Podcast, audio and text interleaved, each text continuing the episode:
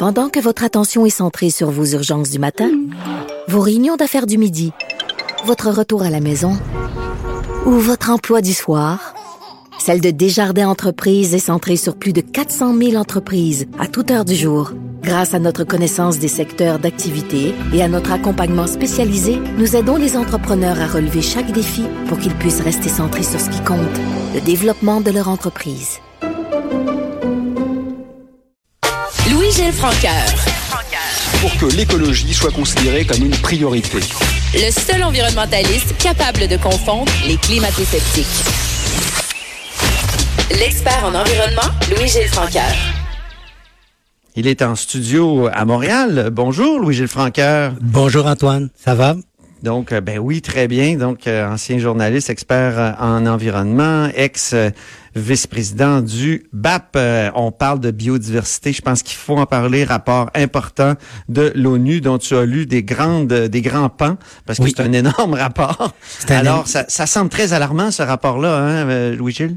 c'est non seulement alarmant, mais euh, c'est aussi une primeur, je dirais, historique, dans le sens que c'est la première fois que l'ensemble des nations de la planète euh, groupe des chercheurs de tous les horizons pour faire un premier bilan global de la planète. Il y avait déjà eu dans le passé des groupes environnementaux qui faisaient ce genre de bilan de l'état de la biodiversité planétaire. Mais là, c'est l'ONU comme institution qui regroupe 193 pays sur la planète qui dit nous avons fait le point. On a pris trois ans. On a pris 146 chercheurs parmi les plus émérites dans le domaine et voici le résultat. Un million, un million d'espèces menacées. Le rythme de disparition des espèces, selon les pays, est de 10 à 100 fois le rythme d'extinction naturelle. Et ça veut dire quoi? Ça veut dire que ça, c'est une menace probablement, et les chercheurs n'ont pas hésité à le dire, plus grande que les changements climatiques, même si toute l'attention médiatique est braquée sur les changements climatiques. Pour une raison, c'est que l'alimentation des humains, une grande partie de la pharmacologie, une grande partie de la médecine dépend de ce qu'on apprend des animaux. Mais si une espèce a un secret biologique, par exemple, pour résister au froid, qu'elle disparaît, on vient de perdre la recette. On n'est pas capable de l'utiliser. Il y a un capital biologique qui date évidemment de centaines de millions d'années, sinon de milliards d'années, qui est en train de disparaître. C'est une espèce sur huit sur la planète. C'est pas n'importe quoi. Et ce que les chercheurs nous disent, c'est que le Canada puis le Québec, ils font pas partie de la solution, ils font partie du problème. Comment, par exemple, comment on fait partie du problème? Au Canada, par exemple, d'après le dernier inventaire du Comité sur les espèces menacées, en 2017, on avait 502 espèces animales qui étaient en voie de disparition. Et ça, c'est sans compter les espèces végétales il y avait euh, sur ces 735, je m'excuse, il y avait 502 qui étaient espèces animales qui étaient menacées. Le reste c'était des, euh, des, des plantes. Par exemple, la loutre de mer, le tétra des prairies, etc. La liste est plutôt longue quand on dit qu'il y en a euh, 502 juste pour les animaux. Au Québec, on a 38 espèces qui, euh, qui sont en péril dont 20 qui sont carrément menacées de disparition et 18 qui sont en instance de le devenir. On appelle ça des espèces classées vulnérables. Par exemple, la lose savoureuse, qui est un poisson, le chevalier de rivière, les perlins arc-en-ciel, le fouille roche gris, le méné d'herbe, le chevalier cuivré, le dard de sable, la lamproie du nord, les animaux, le caribou des bois, l'ours blanc, le beluga, le carcajou, le caribou montagnard de la Gaspésie. On a quatre espèces de tortues. On a huit espèces d'oiseaux, les grèbes, des parulines, les pics à tête rouge, les spermes. Il y a les belugas aussi. Oui, les belugas. les mammifères, oui. Je l'ai nommé parmi les, les mammifères. Alors, voyez-vous, et quand on voit comment le Québec gère ça, comment le Canada gère ça, ben, on est, on est plus parti du problème que de la solution, malgré le fait qu'on ait des lois sur les espèces menacées. Mais les lois sur les espèces menacées disent que quand une espèce est menacée, il faut que le gouvernement adopte un décret qui délimite le territoire de protection et là, on contrôle les activités qui sont dommageables à l'espèce dans ce territoire-là. Mais les gouvernements ne le font pas. Par exemple, vous vous rappelez, un célèbre premier ministre qui était là il y a pas longtemps a dit à propos du caribou des bois, qui ben lui est une espèce menacée. On perdra de job pour ces animaux-là. C'est Philippe Couillard qui avait dit ça. Exactement. Puis là, cette semaine, il y a, il y a une députée de, de On la avait- ou la semaine passée, euh, c'est Madame Dansereau qui riait du fait qu'une grenouille, euh, la rainette, là, euh, était, était en danger. Exactement. Alors, ça vous montre non seulement les respects, je dirais le déni. Pour des gens qui sont informés, on, on doit parler de déni. On peut pas juste parler d'insouciance. Là. On doit parler de déni d'un problème planétaire d'une grande gravité. Et ça, c'est pas, c'est, vraiment inacceptable. Euh, on a euh, parmi ça, vous prenez simplement un autre exemple. Le même gouvernement de M. Couillard adopte une loi sur la protection des milieux humides.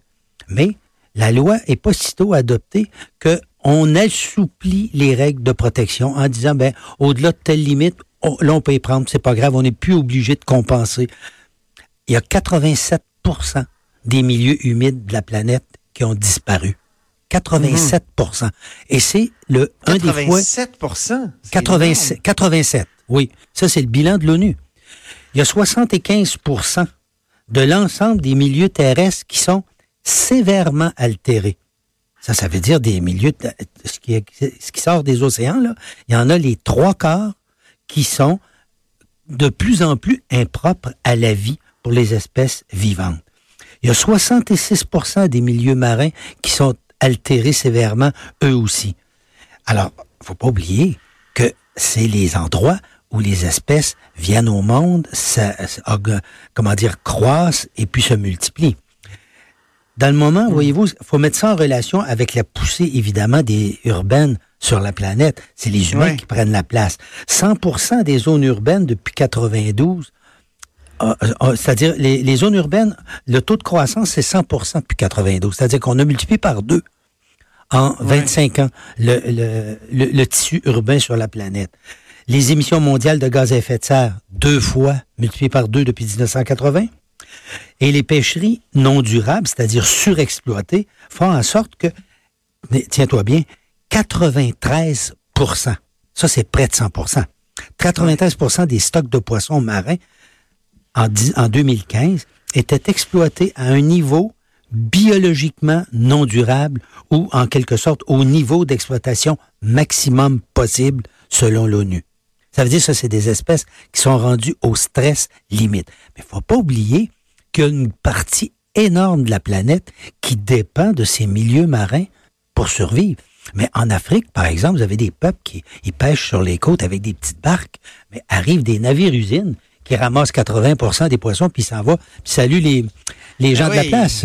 Le Alors, tilapia, par exemple, j'ai entendu dire que... Comment tu dis? Le tilapia, par exemple, qui est une espèce qui est, euh, oui, qui est très exploitée c'est une espèce qui est- au, au large de, de- des côtes de l'Afrique. Exactement. Et en plus des, par exemple, des milieux humides, des milieux terrestres et des milieux marins, un des milieux biologiquement les plus importants de la planète, c'est l'Amazonie. C'est non seulement, on dit, Ah un oui. des poumons de la planète, mais c'est probablement l'endroit de la planète où, au kilomètre carré, on trouve le plus d'espèces vivantes. On parle de quelques milliers d'espèces vivantes. Ben, on- ça comprend les insectes aussi, on va s'entendre là-dessus, là. Mais ça fait partie du cycle biologique. Mais Les là, insectes en particulier sont très affectés par les changements climatiques, euh, d'après ce qu'on comprend dans le rapport. là. Oui, euh, c'est, c'est- c'est- la disparition est énorme. Euh, En fait, un des gros problèmes qu'on a, c'est que on n'a pas fini de dénombrer les espèces d'insectes, mais parmi celles qu'on connaît, dans certains domaines, c'est presque la disparition. Or, s'il y a moins d'oiseaux, par exemple au Québec, les, les, les, comment on les appelle, les ornithologues, ils constatent qu'il y a un, un déclin extrêmement important des Ben oiseaux. oui, un, ben peu, oui. un peu partout dans la province. Mais c'est, lié au fait que de moins en moins d'insectes à cause des pesticides. Ces insectes s'alimentent sur les plantes qui sont devenues toxiques parce qu'on on introduit des toxiques dans le code génétique de la plante ou, ou- ce qui fait que l'insecte disparaît, l'oiseau a plus de nourriture, moins d'oiseaux. Alors, c'est tout ce cycle que les humains, on est en train d'enrayer sur la planète. Et ça, ça risque de nous amener à un problème majeur beaucoup plus rapidement que les changements climatiques parce que à ces menaces-là s'ajoutent les changements climatiques. Les espèces Ben oui. ne seront pas nécessairement capables de s'adapter. Ils ont peut-être pas de climatiseur, eux, si c'est trop chaud, eh, ou de chauffage. Alors, Ah, oui. alors, tu sais, ce qui fait que il est vraiment temps que la planète réalise qu'on a un problème majeur de ce côté-là. Et il faudrait que les médias commencent à regarder ça un peu Ouais. plus. Mais le problème, c'est que quand tu es en ville, tu Ouais. vois pas disparaître les insectes. Merci. Mais tu réalises qu'il fait plus chaud. Merci beaucoup, Louis-Gilles Franqueur. Très gentil d'être avec, d'être euh, avec nous aujourd'hui, même si euh, ce que tu nous as exposé est vraiment déprimant. Oui. Alors, euh, au revoir, à la semaine prochaine. Au revoir, Antoine. Au plaisir. C'est déjà tout pour Là-haut sur la colline. Merci d'avoir été à l'écoute. Et Sophie Durocher suit avec On n'est pas obligé d'être d'accord. Alors, je vous dis à demain.